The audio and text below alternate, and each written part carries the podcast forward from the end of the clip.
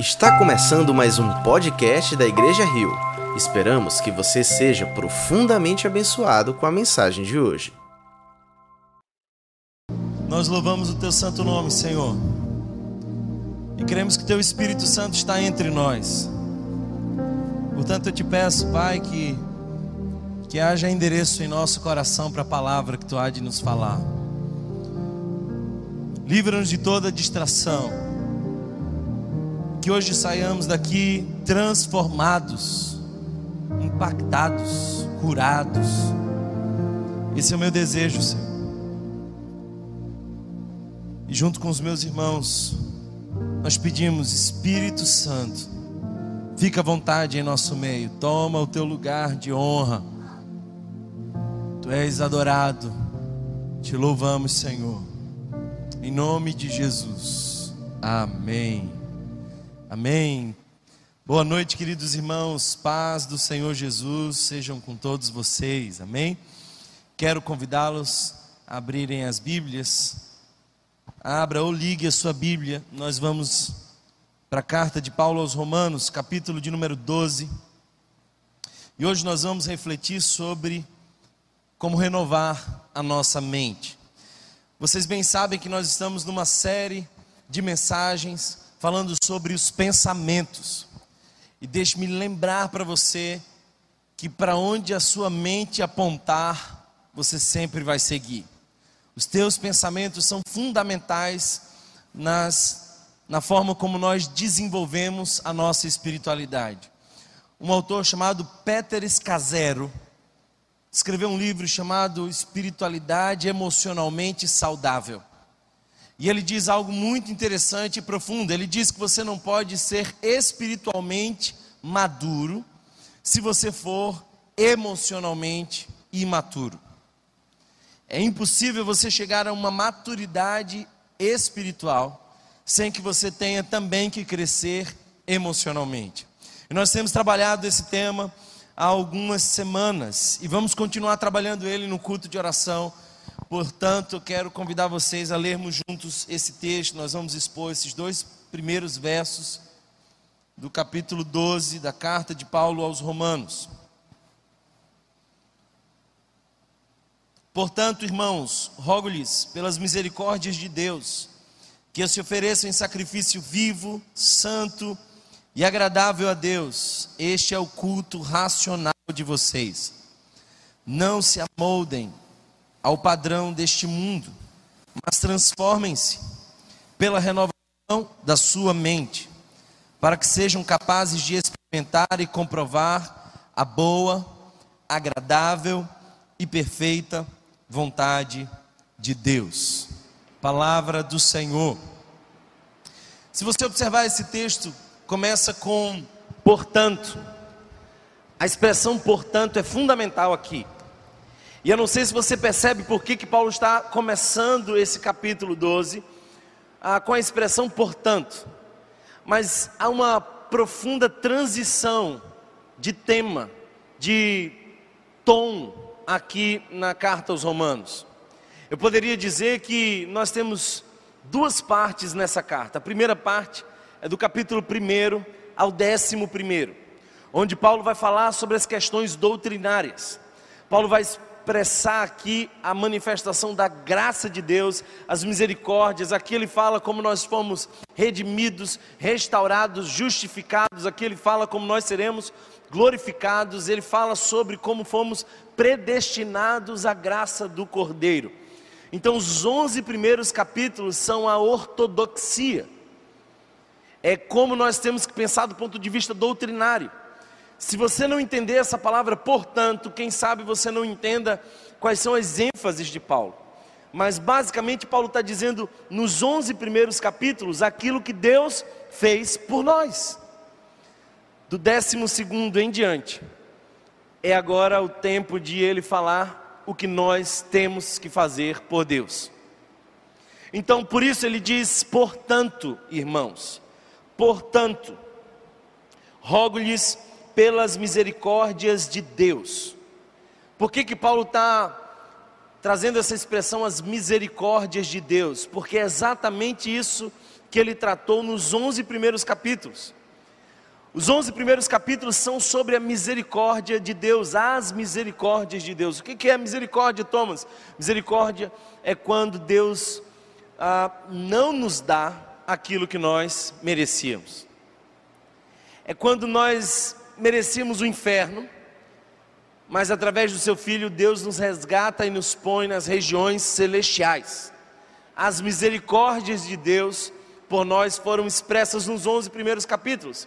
E Paulo está dizendo aqui: rogo-vos, portanto, irmãos, pelas misericórdias, agora que vocês sabem tudo que Deus fez, agora que vocês conhecem a obra de Deus, apresentem os vossos corpos.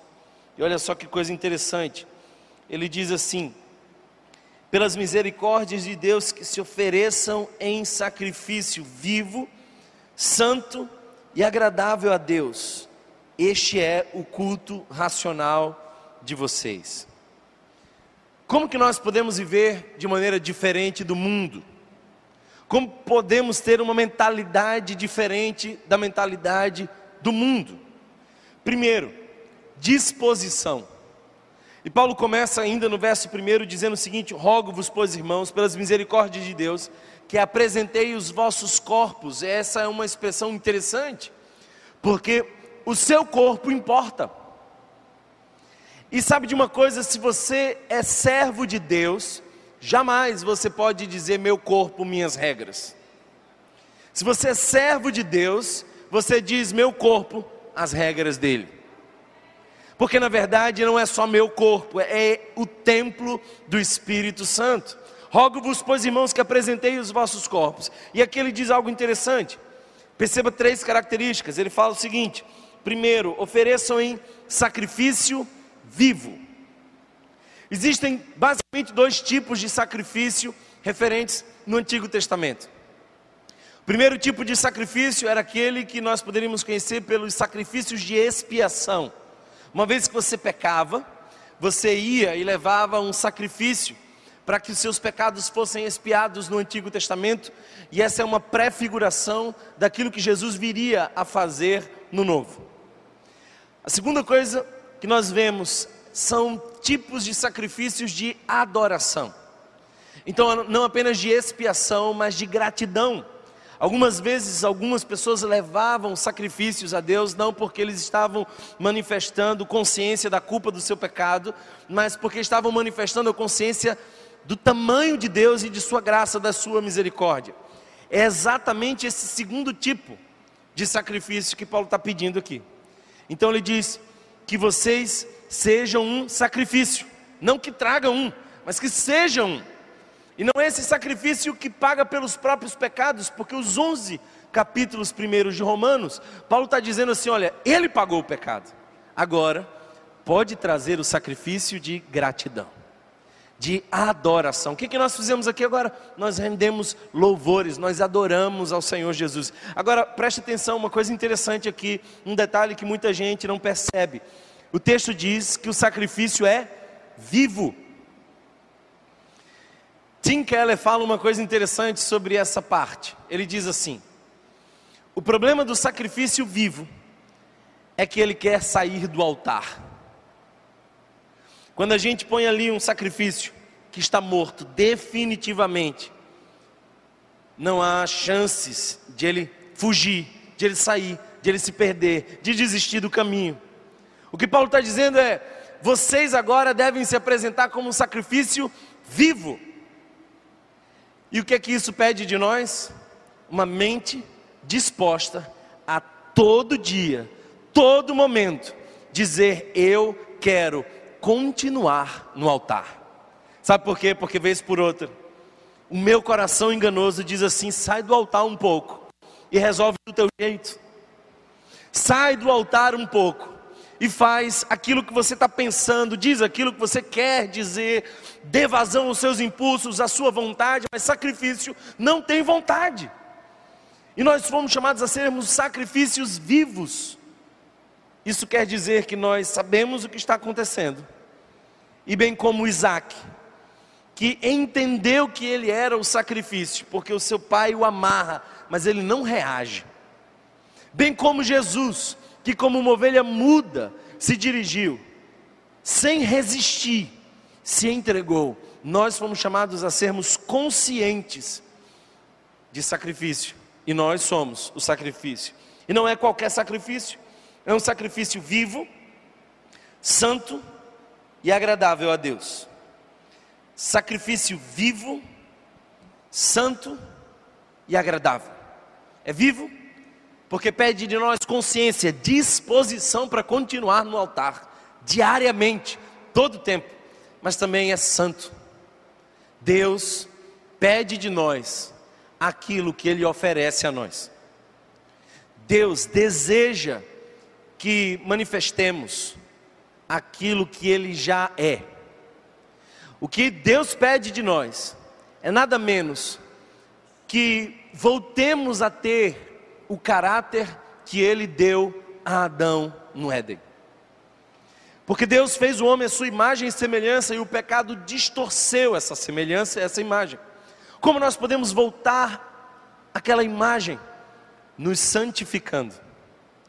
E é interessante porque a nossa Bíblia diz o seguinte: sede santos, porque eu sou. Qual é a razão de nós sermos santos? É porque o nosso Deus é santo. E Ele quer forjar em nós o caráter de Cristo. Então nós precisamos viver em santidade. E santidade é a palavra para também separação. E note que aqui é uma ênfase interessante nesses dois versos. Paulo está fazendo uma grave separação entre a mentalidade do mundo e a mentalidade que é transformada pelo Espírito. Então, Paulo está começando a dizer aqui: olha, sejam santos, porque vocês são diferentes do mundo. Eu diria, queridos irmãos, que a nossa santidade é também uma decisão consciente de nos oferecermos como sacrifício vivo, santo porque Ele é santo, é dar o nosso corpo para fazer justiça. Ele nos lembra que a santidade é porque Deus ama a santidade. Então ele diz que vocês apresentem o sacrifício como sacrifício vivo, santo e agradável a Deus. Deus deseja isso de nós. Deus se agrada disso. Deus sorri com a nossa santidade. Deus espera isso. E como é que isso se configura? Aí Paulo vai dizer que é o vosso culto racional. Tem muita gente por aí com coreografias religiosas, mas com uma vida vazia. Tem gente por aí que levanta a mão, que canta bonito, que fala como crente, que se veste como crente, mas não tem a santidade que agrada ao Senhor. No máximo tem legalismo, no máximo tem uma performance religiosa, no máximo aparenta alguma coisa, mas Deus sonda o coração, Ele conhece a nossa santidade. E o que o texto está nos provocando aqui é que nós precisamos agradar a Deus, e esse é o culto racional. Nós não fomos chamados a sermos uma comunidade levada pela emoção, mas nós somos levados pela consciência. O culto é racional. Thomas então quer dizer que é sempre a razão que domina. Não exatamente isso, mas nós estamos sempre adorando com consciência. Nós sabemos a quem estamos adorando e sabemos o que ele pede de nós. Então o culto é racional. O que nós estamos fazendo aqui é um ajuntamento voluntário, coletivo e unidirecional. O que é que nós desejamos? Adorar ao Senhor. Todos nós aqui. Eu espero que você não tenha outro propósito. Se tem, é melhor você ir embora. Se você veio aqui para qualquer outra coisa, se não adorar ao Senhor, você talvez esteja perdendo tempo entre nós. Deus nos pede um culto consciente. Como é que nós fazemos um culto racional com uma mentalidade transformada? E aqui nós chegamos a uma segunda resposta: como nós podemos ter uma mente transformada? Primeira resposta: disponibilidade. É uma figura que entendeu que foi chamada a ser um sacrifício vivo e não sair do altar. É uma figura que entendeu que Deus pede dela nada menos que santidade, porque apenas a santidade agrada ao coração de Deus. E como que ela faz isso? Ela está disponível a oferecer um culto racional. Mas a segunda resposta, como temos uma mente transformada, renovada. Eu quero que você observe aqui que Paulo nos ensina a sermos inconformados. Olha o verso 2 que diz: Não se amoldem ao padrão deste mundo. Nós fomos chamados por Deus a vivermos uma contracultura. Nós precisamos destoar da forma de pensar do mundo. Em alguns aspectos, nós seremos perseguidos, criticados, porque a nossa forma de pensar não acompanha a cultura. Sabe por quê? Porque existem duas formas de você pensar: ou uma forma cultural, ou uma contracultural. A nossa cultura diz que é normal, mas nós somos da contracultura. Nós fomos chamados a não pensar segundo os padrões desse mundo. Então nós pensamos, lemos a vida, temos uma cosmovisão completamente diferente, irmãos. Não seguimos as referências do mundo, somos transformados. Hoje de manhã eu acordei, fiz o meu devocional, depois eu fui ler o jornal. Eu faço isso com muita frequência. E eu me peguei lendo duas matérias. A primeira matéria, uma cena terrível que aconteceu aqui em Recife, ah, de ontem para hoje. Dois assaltantes de moto atropelando um jovem, porque queria dele alguma coisa. E eu fiquei pensando assim, meu Deus, a que ponto nós chegamos nessa mentalidade do mundo? Curioso é que era a matéria seguinte que dizia o seguinte: o Estadão e a Folha de São Paulo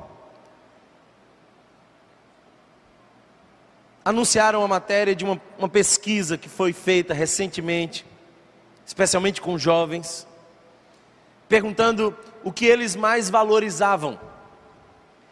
E olha só que coisa interessante. A manchete dizia que os jovens valorizavam muito mais, e o brasileiro de maneira geral valorizava muito mais a casa própria do que filhos, espiritualidade e relacionamentos. Isso não sou eu que estou dizendo. A manchete diz: brasileiro valoriza mais casa própria do que filhos, religião e estabilidade, mostra censo.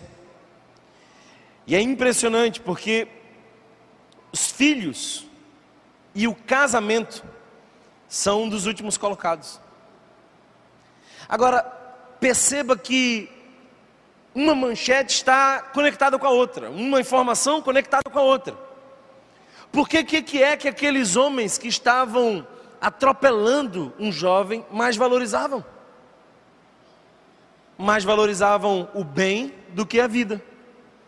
Mas isso não é apenas deles, é também da filosofia do mundo. O mundo pensa assim. Sabe por que o mundo pensa assim? Porque nós estamos cada vez mais desejando cada vez menos filhos e família. A gente só casa quando a gente tem absolutamente tudo programado. Ou você nunca ouviu falar de que os jovens precisam antes ter uma casa, comprar, organizar tudo, ter um grande emprego para depois casar? Mas quem nos disse isso? De onde veio isso? Ah, não, porque eu não posso ah, ter muitos filhos, porque as despesas. De onde veio isso? É que a gente valoriza muito mais a segurança. A nossa forma de pensar tem sido muitas vezes mundana. E olha só que coisa linda. Paulo usa uma expressão que no grego dá a ideia de que você está colocando um pé num sapato que não é o seu tamanho, mas que você força e vai esgarçar esse sapato, mas vai usá-lo. É como se Paulo estivesse dizendo assim: a mentalidade do mundo não nos cabe, mas tem gente se adaptando à mentalidade do mundo. Não tomeis forma do mundo. Não tomem a forma do mundo. Eu queria mencionar para vocês algumas formas de pensar do mundo. Primeiro, materialismo. Não apenas como desejo nosso, mas também como uma explicação nossa. Quer ver uma coisa? Nós fomos apresentados na escola a uma teoria materialista de que o mundo existe porque algumas substâncias no meio do caos geraram a ordem. Agora, se é só absolutamente isso, a vida não faz o menor sentido. Se por trás desse caos não há alguém que conduz a ordem, nós só temos a matéria, e se só temos a matéria, não há nenhuma forma correta de pensar. E aí a gente vai ao segundo ponto, o segundo ponto é o relativismo. Se o primeiro é o materialismo, só existe aquilo que eu vejo, por isso que é tão pouca transcendência entre nós hoje. A segunda coisa é o relativismo. É cada um creia naquilo que você quiser crer. É a forma de pensar do mundo. E a gente começa a dizer algumas frases sorrateiras que sem perceber vão de encontro à nossa fé. Cada um tem a sua verdade. Religião não se discute. É interessante, chegue para alguns jovens e diga assim: existe religião certa? Aí eles vão dizer assim: não. Todas têm relativismo. Todas estão certas. De certa forma, todas estão certas. Bem, a minha religião está dizendo que as outras estão erradas. A minha está certa? Porque a cosmovisão diz a cosmovisão cristã diz que há um só Senhor e o caminho para chegar a Ele é Jesus de Nazaré. Só que isso não é politicamente correto, isso não é confortável, isso não é, é interessante. As pessoas não gostam desse discurso. Relativismo, materialismo, pluralismo. Nós temos acreditado em algumas mentiras. A mentira, por exemplo, que eu posso ser quem eu quiser. Eu posso ser quem eu quiser.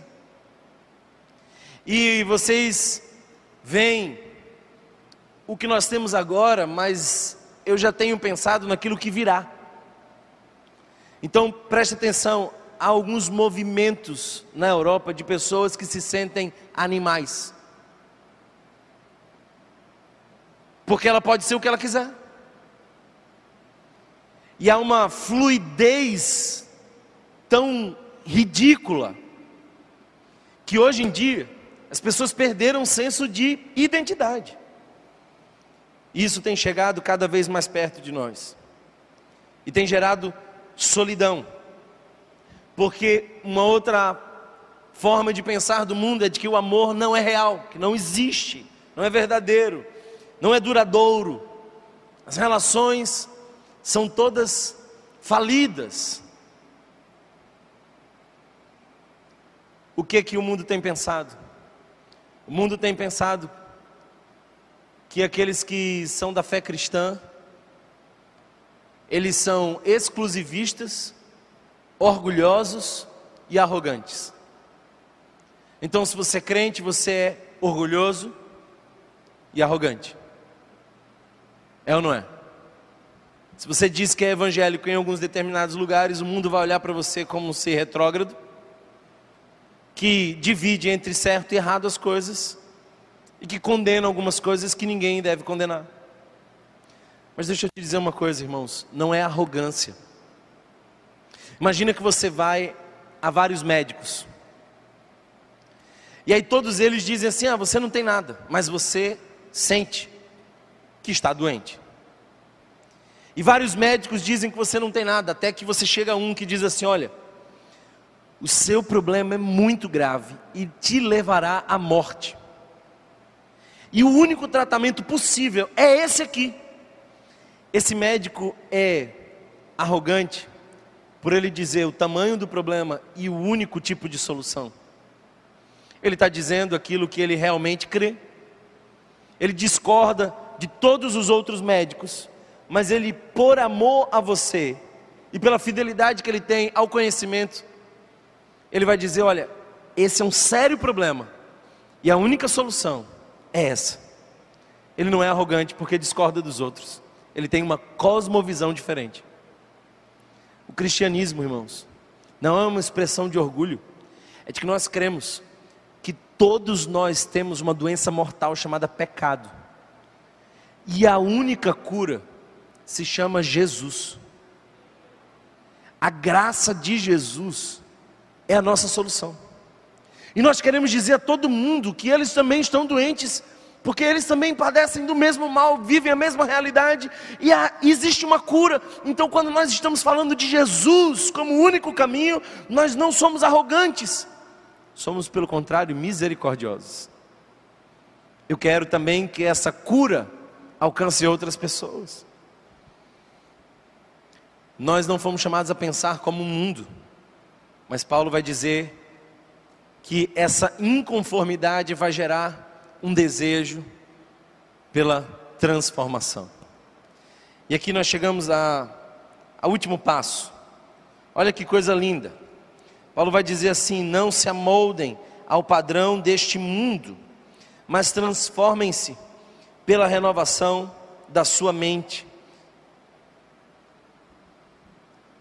No grego fica mais claro que você e eu não somos ativos nesse processo.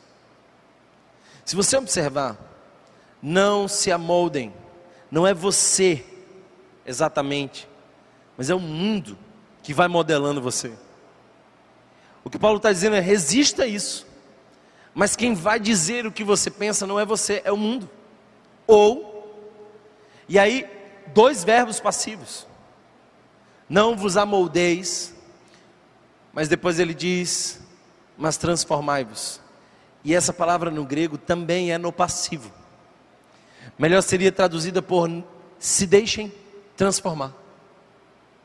É não se deixem modelar pelo mundo, mas se deixem transformar pela renovação da vossa mente. Quem faz isso? Quem faz isso? Jesus. Quem faz isso é Jesus. Não é você que transforma propriamente, não é você que renova propriamente, você está disposto a isso. Resiste às modelagens do mundo. Você não toma a forma do mundo e agora você se deixa ser transformado pela renovação da vossa mente. É o Espírito Santo. Transformai-vos pela renovação da vossa mente. Eu fiquei curioso para saber dessa palavra. E olha só que coisa interessante. A palavra transformai-vos aqui só foi usada mais uma vez no Novo Testamento. E foi nos evangelhos. E sabe quando foi? Quando Jesus sobe uma montanha. E acontece um momento sobrenatural que nós chamamos de transfiguração. A palavra transformação e a palavra transfiguração são a mesma. Mas eu não sei se você lembra, a face de Jesus brilhava. Queridos irmãos, é isso que Deus espera de nós. Que tenhamos uma mentalidade que nos faça distinto no mundo, de maneira que seja visível em nós o seu poder. Uma mente transformada é facilmente percebida, porque nós estamos transfigurados no mundo. É isso. Eu não sei se você está entendendo, mas eu quero convidar você hoje a orar, dizendo: Deus, eu não quero pensar segundo os padrões desse século, eu não quero acompanhar a mentalidade desse mundo, onde as coisas são mais valiosas que as pessoas onde os nossos projetos de vida, Salomão diria que são nada mais do que correr atrás do vento. É correr atrás do vento. Mas hoje, quem sabe, você possa dizer: Senhor, eu estou aqui, eu quero ser transformado. Vem e me transforma. Me dá uma maneira de pensar que seja compatível com o teu reino que seja compatível com as misericórdias que tu tem nos ministrado. Senhor, eu quero me apresentar como sacrifício vivo, eu quero ter a forma de pensar que tem Jesus. Ser transformado pela renovação da vossa mente. Sabe, as pessoas acham que liberdade lá fora é você fazer aquilo que você quer. É ou não é? Liberdade é você fazer o que você quer.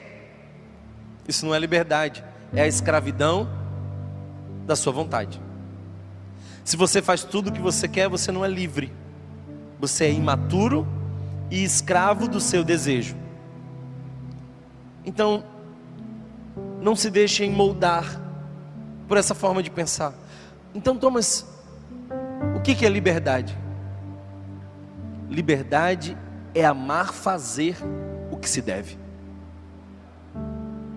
Isso é liberdade. Sabe de uma coisa, eu precisava vir aqui hoje. Mas eu vim aqui hoje com muita alegria. Porque eu amo fazer a vontade de Deus.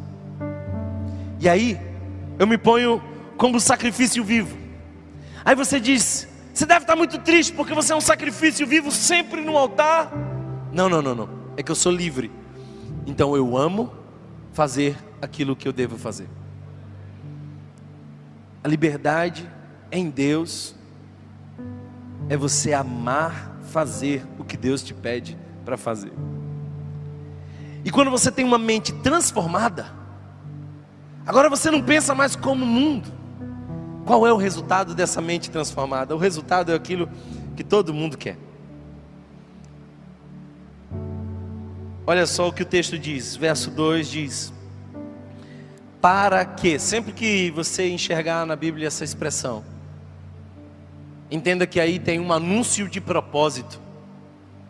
Para que, Paulo está dizendo assim: se você tiver disponível, se você for inconformado diante desse modelo do mundo, se você resistir firme essas mãos poderosas do que nós chamamos de mundanismo, se você for firme diante do secularismo e de todas essas cosmovisões equivocadas, e você dá um passo e diz: Senhor, sabe de uma coisa, eu não quero pensar como o mundo, eu quero dar razão a você. eu lembro de uma jovem que chegou para mim outro dia e falou assim: Olha, mas eu não entendo porque Deus proibiu algumas coisas. Eu falei assim: ah, Eu também não. Só que eu descobri um negócio: Deus sempre tem razão. Eu resolvi dar razão para Deus. Porque inúmeras vezes eu dei razão para mim e depois eu descobri que eu não tinha razão. Mas eu descobri que Deus nunca perdeu a razão. Sua palavra nunca voltou atrás. Ele não é homem para que minta, nem filho do homem para que se arrependa. Então, eu quero olhar para o alto e dizer: Senhor, não estou entendendo é nada, mas sabe de uma coisa? Você tem sempre razão e eu quero pensar como tu pensas. Eu quero que tu me dê a mente de Cristo. Para quê? Para que sejam capazes de. A mente de Cristo em nós, a nossa mente transformada nos faz alguém pronto, capaz, hábil, disposto para experimentar qual seja. Experimentar e comprovar a boa, agradável e perfeita vontade de Deus. Escuta isso. Quando a gente tem a mente de Deus em nós, e nós temos uma mente transformada, renovada, a gente então é capaz de experimentar e comprovar qual seja a boa, perfeita e agradável vontade de Deus. Eu estava lendo esse texto outro dia e falei assim, mas por que experimentar e comprovar. Por que isso? É que nem sempre você comprova quando experimenta. Alguém está entendendo o que eu estou falando? José estava experimentando a vontade de Deus, mas ainda não podia comprovar. Sofre dores, traições, é ferido, mas uma hora, aí sim, mantendo a mente, não no rancor, na angústia, na vingança, mas a mente renovada, transformada. Aí um dia ele entende, ele fala: Ah, agora eu comprovei. Eu sei que alguns aqui estão experimentando a vontade de Deus, mas saia daqui certo que você vai um dia comprovar qual seja a boa, perfeita e agradável vontade de Deus. Talvez hoje você só experimente, mas para comprovar, você tem que ter a mente transformada. Alguém recebe essa palavra aqui hoje? Nós precisamos de uma mente em Cristo para entender a obra de Cristo e para enxergar todas as coisas através de Cristo. Isso é cosmovisão. Então, irmão, tome decisões hoje. Thomas, que decisões eu posso tomar? Primeira, seja esse sacrifício vivo, santo e agradável a Deus. E sendo esse sacrifício vivo que decide ficar no altar e não sair de lá, podendo sair, resiste. Você traz um culto racional. E o culto racional é quando você sabe quem você é, o que você está fazendo e a quem você está adorando. Isso é o culto racional. Aí você adora. E quem sabe hoje você está experimentando a vontade de Deus, mas não entendeu nada, está até doendo. Mas um dia você vai comprovar a vontade de Deus, porque você tem a mente renovada, transformada. E sabe de uma coisa? Fica tranquilo, você não tem que aprender a renovar a sua mente, você só tem que estar disposto a que Deus faça isso em você. Ou o mundo vai modelar a tua mente, ou o Espírito vai modelar a tua mente. Mas alguém vai fazer a sua cabeça. Ou a cultura, ou a palavra que não muda. As culturas mudam de geração em geração. A cultura do meu filho já não vai ser como a minha. E há 100 anos atrás a cultura era completamente diferente. Hoje aquilo que se permite era proibido. Hoje aquilo que se proíbe era permitido. Culturas mudam. Quando nós somos modelados pela cultura, temos uma mente tão firme quanto uma folha levada pelo vento.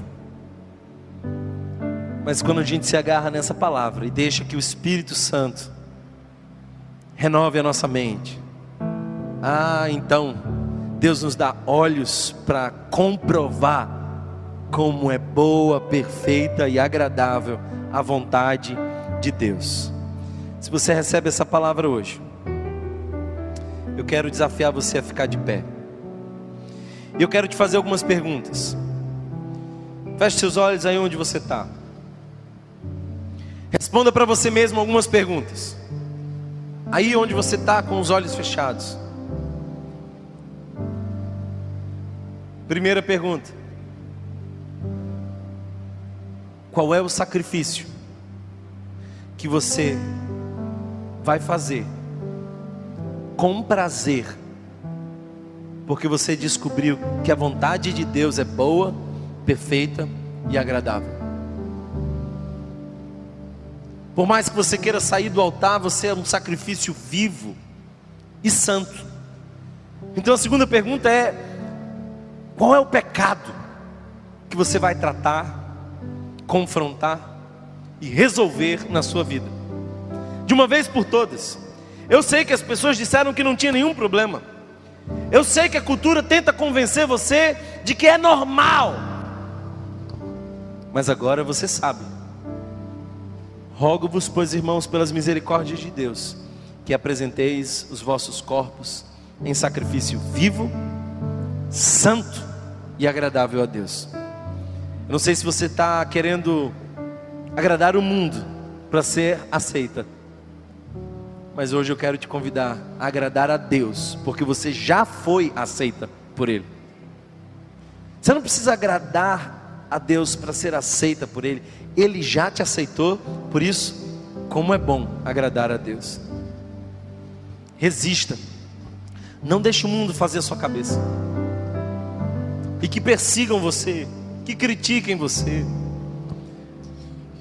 mas não se deixem moldar pelo mundo mas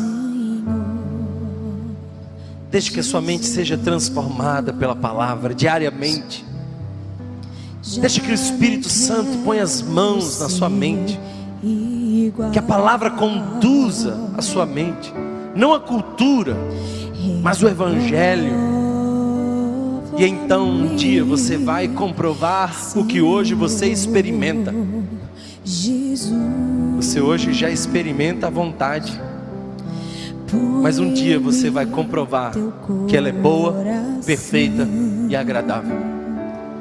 Receba essa palavra hoje em nome de Jesus. Obrigado, Senhor, porque tu estás entre nós e a tua graça, Senhor, alcança o nosso coração.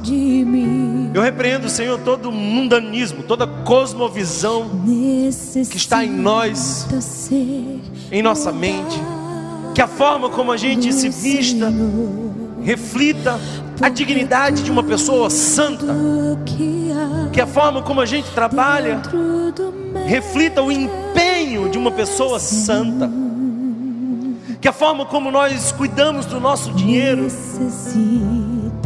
reflita as prioridades de uma pessoa santa, e que sejamos esse sacrifício vivo que decide não sair do altar.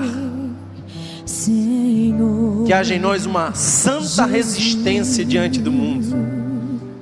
Que as vozes que ecoam na nossa cultura não nos convençam, porque nós já estamos firmados na rocha e quem faz a nossa cabeça é Deus, porque Ele sempre tem razão. E que um dia, ah, um dia, a gente possa olhar para trás e dizer: Eu experimentei, mas hoje eu comprovo, é boa, perfeita e agradável a vontade de Deus. E somente uma mente transformada, renovada, me faz capaz de perceber. Fica conosco, Senhor, nos dá a tua paz, nos leva renovados para nossa casa. Fortalece o nosso coração, prepara o nosso espírito, renova a nossa mente, faz em nós aquilo que nós não podemos fazer, porque até mesmo a mente renovada é graça, é pura graça. Ah, Deus, como tu és misericordioso conosco. Fica com cada um de nós. Cante essa canção e faça dela sua oração.